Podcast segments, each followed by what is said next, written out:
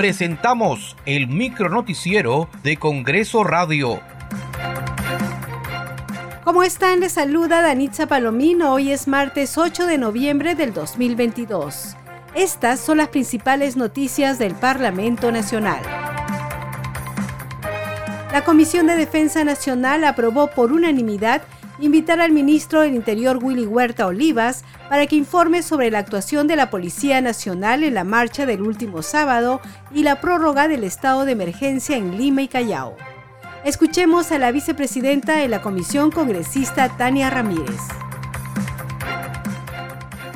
Sí, en la Comisión de Defensa, por unanimidad, se ha aprobado invitar, a pedido del congresista Cueto y el congresista Montoya, la presencia del ministro del Interior para que pueda explicar los detalles de, esta marcha. Si bien es cierto, eh, es un derecho que le corresponde a los peruanos, a cualquier ciudadano, siempre y cuando sea una marcha pacífica, pero del cual eh, hubo un momento donde pues, se ha presentado conflictos de ambas partes y quisiéramos que en este caso el ministro del Interior como eh, responsable político venga a dar las declaraciones o de repente responder las inquietudes que tengamos los congresistas en su momento hacerle, ¿no?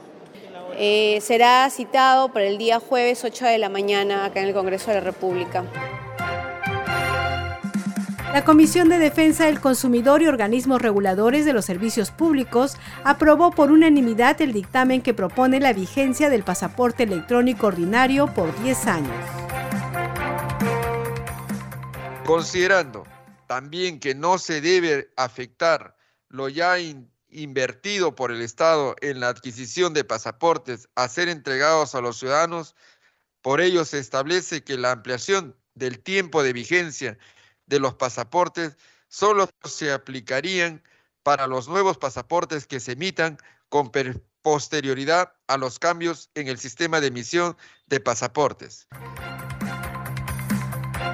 La Comisión de Energía y Minas aprobó el dictamen que propone la ley que declara de interés nacional la creación de la construcción e implementación de una planta nacional de uria en los departamentos de Piura e Ica.